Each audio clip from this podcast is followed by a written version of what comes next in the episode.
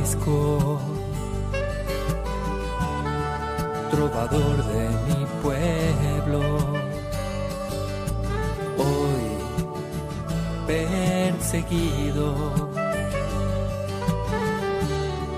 por servir al Señor. Comienza Francisco y Clara, Camino de Misericordia, un programa dirigido por Fray Juan José Rodríguez.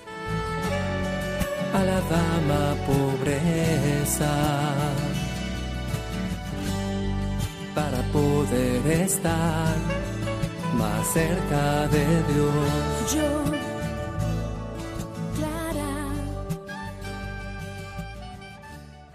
Un saludo fraterno de paz y bien, hermanos. Los hermanos menores descubren en una luz la santidad del Padre Francisco. La primera vida de Celano no es otra cosa que el texto por el cual Francisco va a ser canonizado. El autor trata de descubrir la santidad del pobre de Asís y los hermanos menores son los primeros en reconocerla. Clara de Asís nos habla en primera persona del privilegio de la pobreza, aquel escrito que el Papa regaló a la Santa de Asís para que viviera ella y sus hermanas la santa pobreza como inspiración de la forma de vida franciscana. Acudimos a la palabra del Señor, que ella sea nuestro alimento para encontrar en la santidad del Señor un motivo para nuestra propia santidad.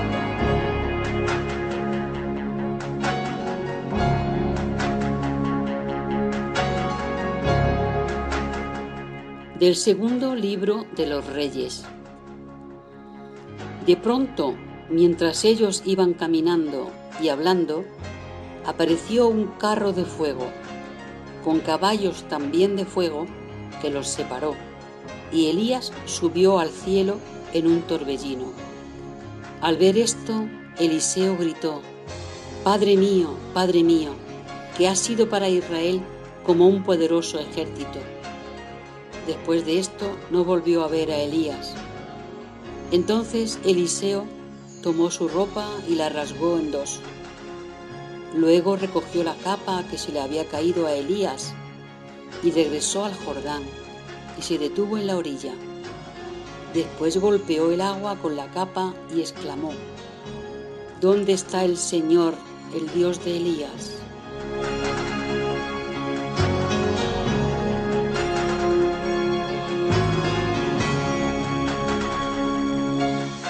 Tomamos como referencia este texto del segundo libro de los reyes, de estilo apocalíptico, donde nos cuenta el final de la existencia del profeta más grande de la historia de la salvación, el profeta Elías, con su compañero y aprendiz Eliseo. Mientras iban de camino y hablaban, apareció un carro de fuego. No podía morir el profeta de una manera pobre, discreta, sino a aquel que había sido la voz de Dios, se le abrían los cielos y bajaba un carro de fuego para que él se montara y se fuera a la presencia del Señor. Elías subió al cielo en un torbellino, no podía ser de otra manera. Sin embargo, Eliseo quedó en la tierra un tanto sorprendido y tomó las ropas. Todos son símbolos rasga la ropa, que quiere decir que el profeta se ha ido, ya no está, y toma el manto, aquella prenda que sirve como honor del profeta. Es la herencia que tiene Eliseo. El honor del profeta, la función del profeta, la misión del profeta. No volvió a verlo, pero sin embargo Eliseo se siente llamado a reproducir esta misma vocación y con la misma fuerza.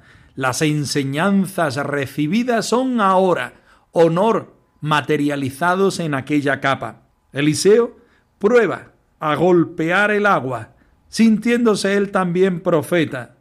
¿Dónde está el Señor, Dios de Elías? Los hermanos menores también sienten la necesidad de acoger el Espíritu del Señor que está presente en la persona de Francisco. Francisco está y no está, pero su espíritu, el que le regala el Señor, también debe estar presente en la vida de la fraternidad. Ellos deben ser poseedores del mismo y ellos deben llevarlo a los demás. Quédate, Señor, conmigo. Quédate en mi corazón. Quédate que soy tu amigo. Quédate, Señor, en mí. Quédate, Señor, conmigo. Quédate en mi corazón. Quédate que soy tu amigo. Quédate, Señor, en mí. Ayúdame a caminar por los caminos del amor.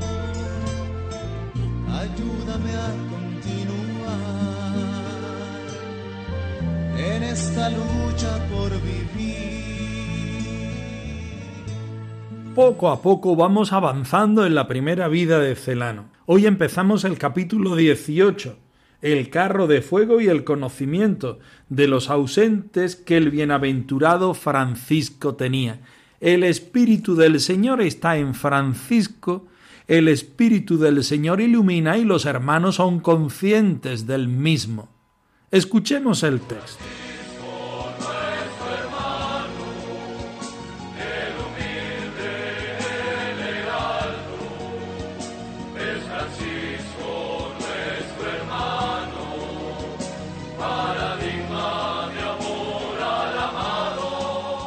Caminando los hermanos en simplicidad ante Dios y con confianza ante los hombres, merecieron por aquel tiempo el gozo de la divina revelación, mientras, inflamados del fuego del Espíritu Santo, cantaban el Pater Noster con voz suplicante, en melodía espiritual, no sólo en las horas establecidas, sino en todo tiempo, ya que ni la solicitud terrena, ni el enojoso cuidado de las cosas les preocupaba. Una noche el beatísimo Padre Francisco se ausentó corporalmente de su presencia. Y he aquí que a eso de la medianoche, estando unos hermanos descansando y otros orando fervorosamente en silencio, entró por la puertecilla de la casa un carro de fuego deslumbrador que dio dos o tres vueltas por la habitación. Sobre él un gran globo que, semejándose al sol, hizo resplandeciente la noche. Quedaron atónitos cuantos estaban en vela y se sobresaltaron los que dormían. Sintiéronse iluminados no menos en el corazón que en el cuerpo. Reunidos todos, se preguntaban qué podría significar aquello mas por la fuerza y gracia de tanta claridad quedaban patentes las conciencias de los unos para los otros. Comprendieron finalmente y descubrieron que era el alma del Santo Padre, radiante con aquel inmenso fulgor, la cual, en gracia sobre todo, a su pureza y a su gran piedad con sus hijos, había merecido del Señor don tan singular.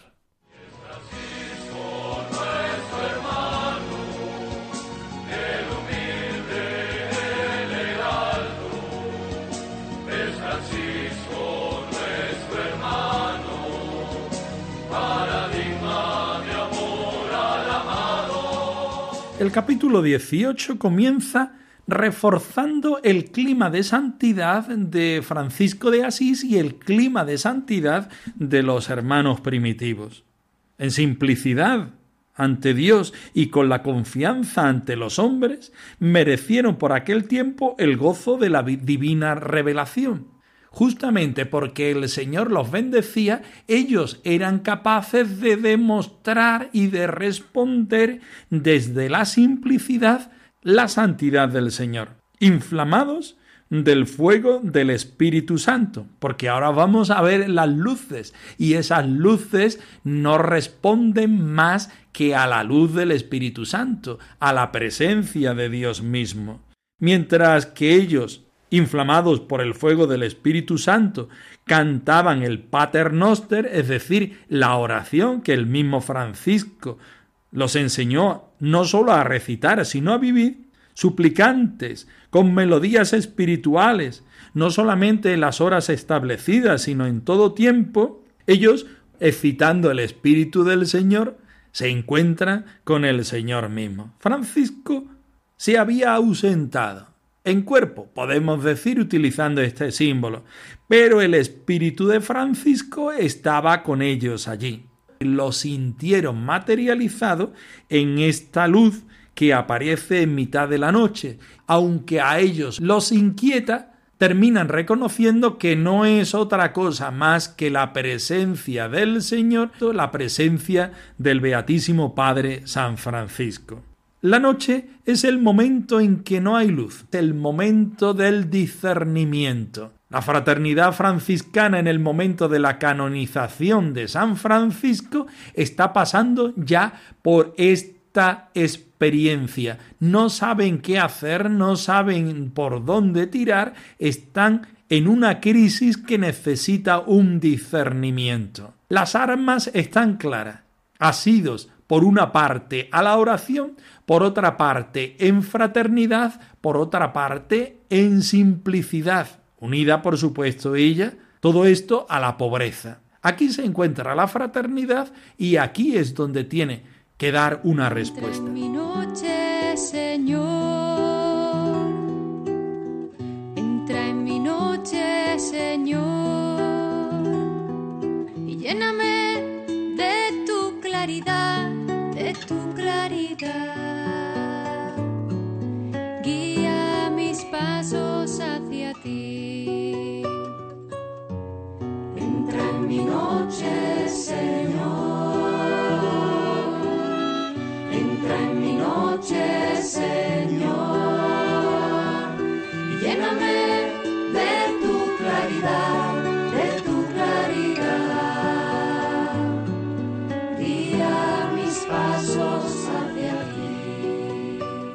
Comprendieron finalmente y descubrieron que esa luz representaba el alma del Santo Padre, radiante con aquel inmenso fulgor, la cual, en gracia sobre todo a su pureza y a su gran piedad con sus hijos, había merecido del Señor don tan singular.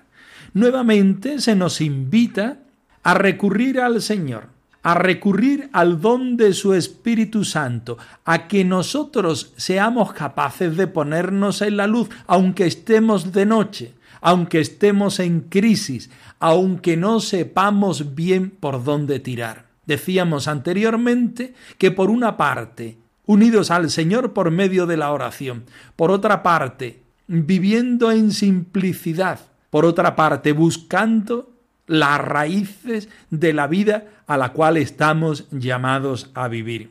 Francisco ayer, Francisco hoy, Francisco siempre, como el mismo Jesucristo, a imagen de Jesucristo, por supuesto. Seguimos quedando atónitos como los primeros hermanos, porque en mitad de nuestra noche la luz nos ilumina, la luz nos envuelve y nos invita a que nosotros también seamos capaces de vivir el Evangelio, a que nosotros también seamos Evangelio vivo y viviente. Caminemos en simplicidad ante Dios, con la confianza que solamente el Señor nos da. A ejemplo de Francisco, seamos capaces de hacer de nuestra vida una vivencia del Padre nuestro.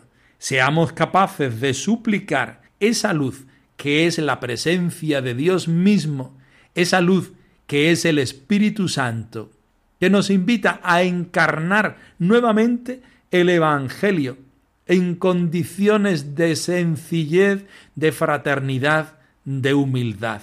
Que este relato, construido para demostrar la santidad de San Francisco en aquel momento de su canonización, escrito para excitar el deseo de santidad de los hermanos de todos los tiempos sean para nosotros una invitación a que respondamos al mismo Señor con la fuerza que su mismo Espíritu nos da. Quiero ser otro Cristo, quiero ser libre como tú, Francisco. Quiero ser otro Cristo para llenar el mundo ser más humano cada día. Ser como tú, Francisco, para construir la paz.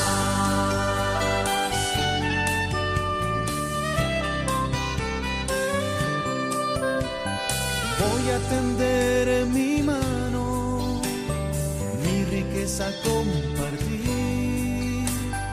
de todo ser hermano, aprender a vivir. Seré pobre a los ojos del mundo, seré rico a los ojos de Dios. Quiero ser otro Cristo, quiero ser libre como tú, Francisco. Quiero ser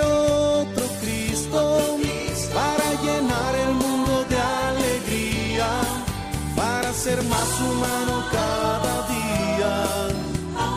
Ser como tú, Francisco, para construir la paz. Seguimos adelante en el estudio de la biografía de Clara de Asís. Me llamo Clara de Asís, de Gadi Vos, una clarisa francesa. Hoy nos explica el privilegio de la pobreza. Escuchémoslo. Dama pobre, eres hermana, esposa y madre de Jesús. Dama pobre, fiel doncella, obediente y virginal. Es cierto que un monasterio para subsistir necesita un planteamiento económico y que en el siglo XIII la supervivencia económica de una comunidad religiosa dependía del usufructo de las posesiones, terrenos, casas, títulos. Esto proporcionaba la estabilidad necesaria. Pero este principio, a mi entender, se extralimitaba y la excesiva preocupación por la riqueza iba debilitando la entrega a Dios. En no pocos monasterios, tanto masculinos como femeninos, se vivía a modo de señoras y señores feudales, manteniendo las clases sociales. La ausencia del trabajo manual no favorecía el desarrollo de la espiritualidad evangélica, ni ayudaba a crear un clima de auténtica oración.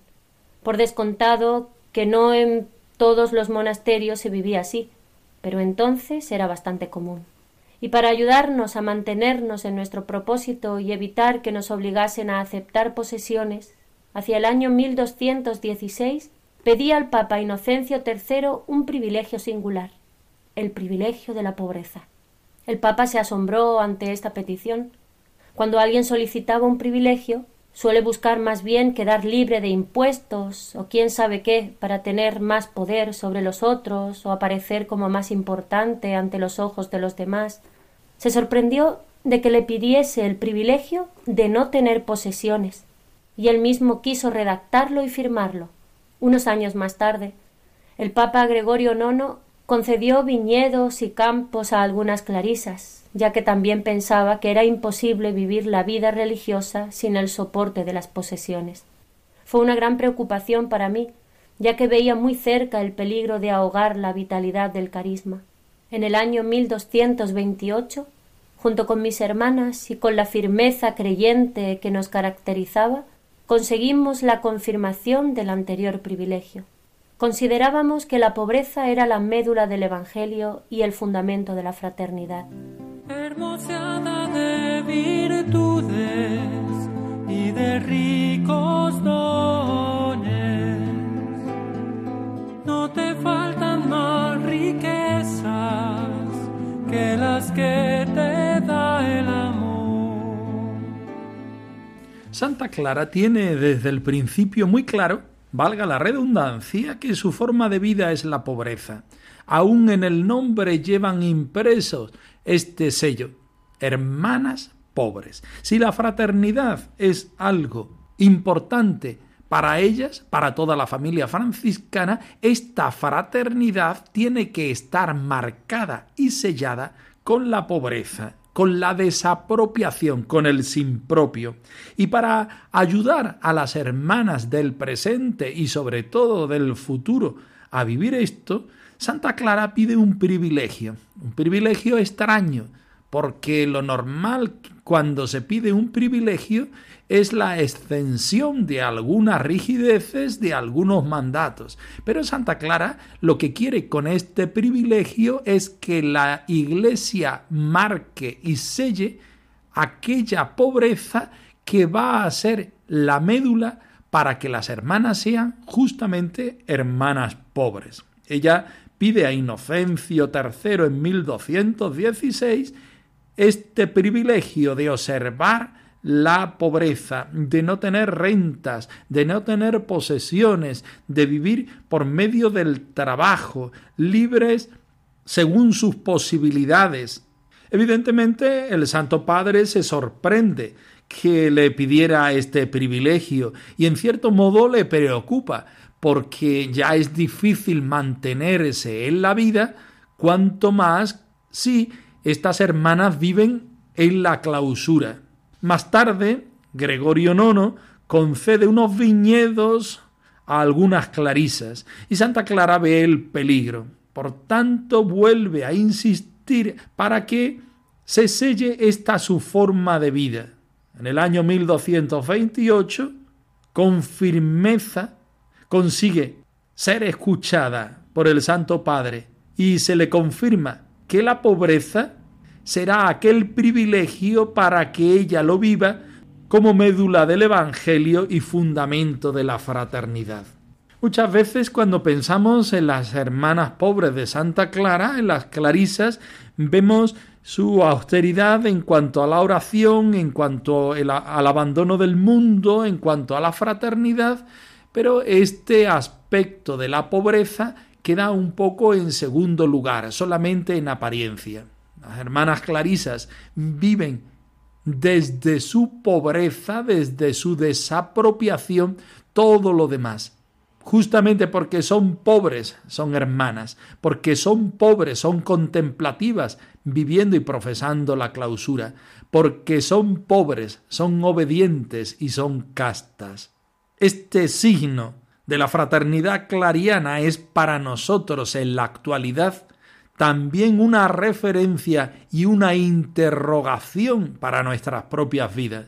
Si ellas, viviendo desde esta simplicidad, la desapropiación, son felices y evangélicas, se convierte para nosotros en una puerta abierta en cuanto a su imitación. Vivamos, vivamos este espíritu que las hermanas clarisas, a imitación de la Madre Santa Clara, nos invitan en nuestra vida de aquí y de ahora. El privilegio de la pobreza que has elegido de corazón es la corona que te embellece y te configura con el Señor. Yo te prometo, hermana Clara, y a tus hermanas en San Damián, y en torno al mundo a todas tus hijas, que nunca nada les faltará. Tengan confianza, no tengan miedo, no les asalte ningún temor pues siendo esposas de Jesucristo son también reinas de la creación. Francisco y Clara arroba radiomaria.es Os dejamos la dirección de nuestro correo electrónico por si queréis poneros en contacto con nosotros en algún momento. Nosotros nos despedimos, no sin antes ofreceros la bendición del Señor resucitado al más puro estilo franciscano. Que el Señor os conceda la paz y el bien, hermanos. Hoy, perseguido, por servir al Señor. Han escuchado en Radio María Francisco y Clara, Camino de Misericordia, un programa dirigido por Fray Juan José Rodríguez. A la dama pobreza, para poder estar más cerca de Dios.